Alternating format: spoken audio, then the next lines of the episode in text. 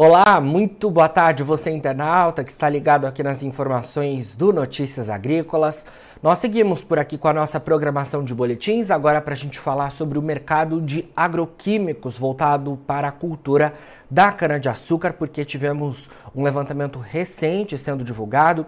E para trazer detalhes de tudo isso, eu converso agora ao vivo com o Vitor Hugo Leite, que é coordenador de inteligência de mercado da Kinetec. Bom, Vitor, boa tarde. Obrigado por estar presente aqui com a gente, atualizando os nossos internautas desse levantamento tão importante. Boa tarde, Jonatas. Um prazer poder estar vindo aqui contribuir novamente né, no Notícias Agrícolas. Prazer é nosso, Vitor. Bom, queria que você começasse é, destacando aí é, o, os números de vocês desse levantamento relacionado ao ano de 2022, porque me parece que a cana-de-açúcar segue sendo ali o terceiro cultivo em representatividade para a indústria de agroquímicos do Brasil, não é isso?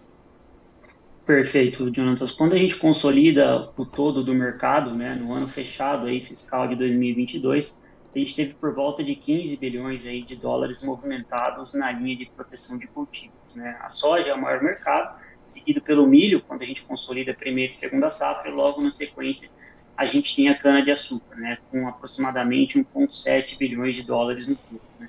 Magnada, um crescimento importante quando a gente compara frente a 2021, né? tem um crescimento de mais de 30% nesse mercado em valor. Quando a gente avalia, né, os quatro principais componentes de mercado, Aí eu estou falando né, em variação de área cultivada, em câmbio, que impacta muito né, nesse mercado em dólar, acréscimo de custo e índice tecnológico, o que mais chama atenção na cana é a linha de custo, tá? E aí, majoritariamente para herbicidas não seletivos, também na linha dos inseticidas, mas o índice tecnológico também é bastante representativo. Tá? A gente avalia ano a ano, já temos um histórico bastante amplo né, desse painel, de oito safras de acompanhamento diretamente com o produtor rural, com a usina de cana, onde a gente tem um incremento expressivo aí quando a gente olha o consolidado de inseticidas. Tá? A área cultivada se mantém em relativa estabilidade, até uma pequena queda quando a gente olha esse mesmo histórico, e o câmbio frente ao ano anterior praticamente não impactou, né? ele ficou flat quando a gente pondera por esse período de compra do produtor ou da usina. Tá? Então a gente pode né, sinalizar muito esse crescimento atrelado ao custo né, de alguns é, ingredientes ativos chaves do cultivo e também ao incremento tecnológico, aí majoritariamente falando de inseticidas. Certo. Vitor, você é, consegue falar para a gente o que, que esse dado relativo aí ao ano de 2022 para cana-de-açúcar representa em termos do setor? Quais seriam aí os indicativos importantes que o setor deve olhar é, em cima desse levantamento importante que vocês fizeram? Perfeito, Jonas. Quando a gente consolida, né, Jonas, o fechamento do mercado, né, falamos com mais de 500 produtores rurais, está aí dentro da porteira, presencialmente, com usinas, com fornecedores, e justamente quando a gente avalia esse histórico da pesquisa, bastante amplo, de oito safras, a gente vê o magnado importante do segmento de, dos inseticidas. Né? Eles tratavam por volta de 12 milhões de hectares, ali há sete safras atrás, tratam 24 milhões nesse último ano. Aí a gente pode elencar a cigarrinha é hoje o principal alvo do cultivo em termos de valor movimentado de mercado, tá? Movimenta aí por volta de 27% do total desse mercado, né, de inseticidas, depois a broca da cana, né, é aí bastante relevante com aplicações principalmente de biológicos, né, no ano todo do cultivo. Também o estenóforos começa a ganhar um pouco mais de relevância além da geografia aqui da região de São Paulo, onde ele era mais concentrado, começa a se expandir um pouco mais também para o centro-oeste, para o Mato Grosso, ali, Goiás, MS, e ganha também um pouco mais de representatividade nesse mercado. Depois os nematicidas, né, também de maneira ampla, aí falando mais exclusivamente do cultivo de cana-planta, é bastante representativo. Tem uma adoção que vem vinando ano a ano, aí também com os biológicos, né, bastante representativos. E depois as pragas de solo, aí um pouco em menor medida, cupim e migdolos, fechando todo desse mercado. Tá, Isso é bastante representativo porque a gente fala de novo uma relativa estabilidade de área cultivada, mas a gente vê nesse histórico que o produtor, que a usina vem se tecnificando, vem tratando mais área, vem buscando mais produtividade, tornando esse mercado aí também mais positivo nesse histórico futuro. Entendi. Os é, herbicidas seguem tendo destaque, né, Vitor? Perfeito, Jonas. Quando a gente avalia o todo do mercado, né, os herbicidas ainda são grande driver, são o carro-chefe uhum. no cultivo da cana-de-açúcar.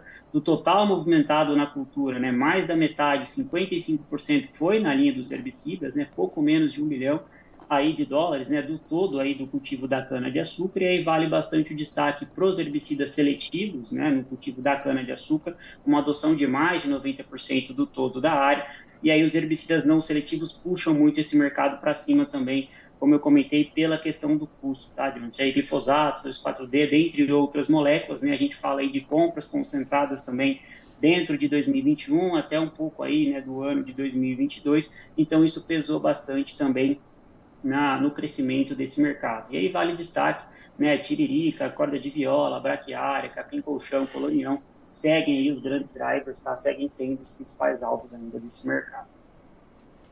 Certo. Você trouxe esse componente é, do custo, é importante a gente falar disso, né? É, justamente é, verificado no levantamento de vocês, porque os produtores, né?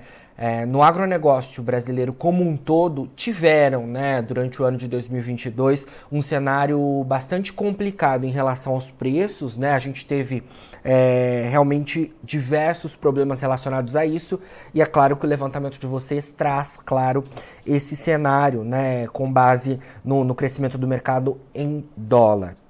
Eu queria falar também, Vitor, em relação aos indicativos que esse levantamento de 2022 ele dá também para 2023, porque a safra de cana de açúcar começou no mês passado, aqui no centro-sul do país, né? Começou em abril, e é claro que os produtores estão aí também, né, é, em atenção com essa nova temporada. Você acha que esses dados de 2022 eles dão também algum indicativo para gente de como podem ser os próximos meses na cultura?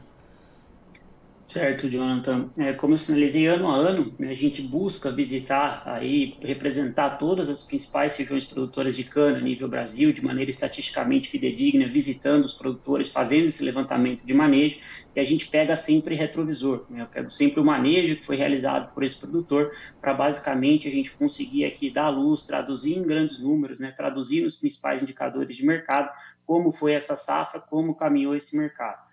A gente não faz previsões futuras, mas justamente por esse histórico amplo, robusto que a gente tem de acompanhamento de mercado ano a ano, a gente consegue fazer algumas inferências e observar algumas tendências. Como você bem comentou, vale o destaque, né? Quando a gente olha essa fotografia maior, essa visão mais holística, a relevância que vem ganhando os inseticidas ano a ano, isso tende tá, a manter esse protagonismo, a manter esse ganho. O produtor se tecnificando mais, fazendo mais manejo, tendo mais alternativas também aí de produtos, tanto químicos quanto biológicos, né, para fazer esse manejo. Então a gente espera que esse setor continue crescendo, continue dando ganhos aí em termos de valor e naturalmente de produtividade também ao final do ciclo.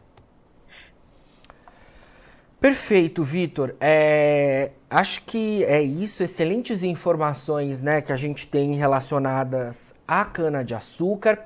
Mas eu acho importante a gente falar que esses levantamentos de vocês com base no mercado de agroquímicos não está, né, só voltado para essa cultura. Vocês têm diversos outros levantamentos. Eu queria que você falasse um pouco sobre isso e, e também é, como os produtores podem acompanhar isso. É claro que através da imprensa, né? A gente vai divulgando aí todas essas análises de vocês, mas eu queria a sua palavra então para falar sobre os outros levantamentos que vocês têm sobre o mercado de agroquímicos e, e como o produtor também pode estar atento aí a essas divulgações.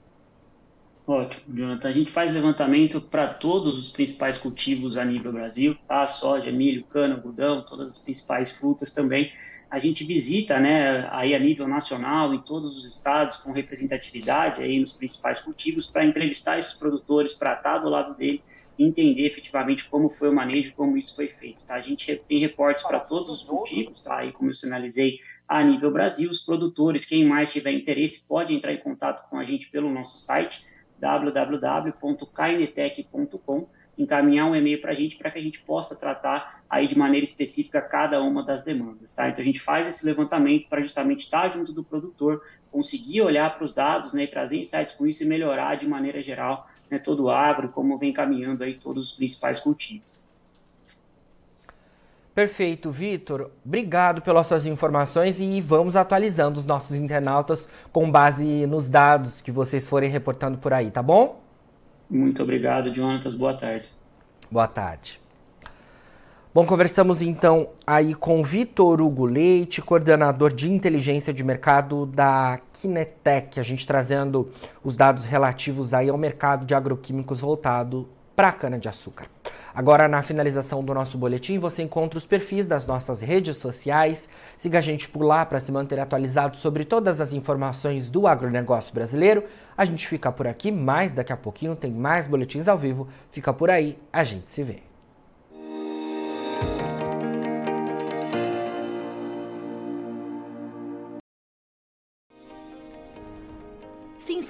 Nossas mídias sociais no Facebook Notícias Agrícolas, no Instagram arroba Notícias Agrícolas e no nosso Twitter arroba Notiagre. E para não perder nenhum vídeo, não se esqueça de nos acompanhar no YouTube e na Twitch Notícias Agrícolas Oficial.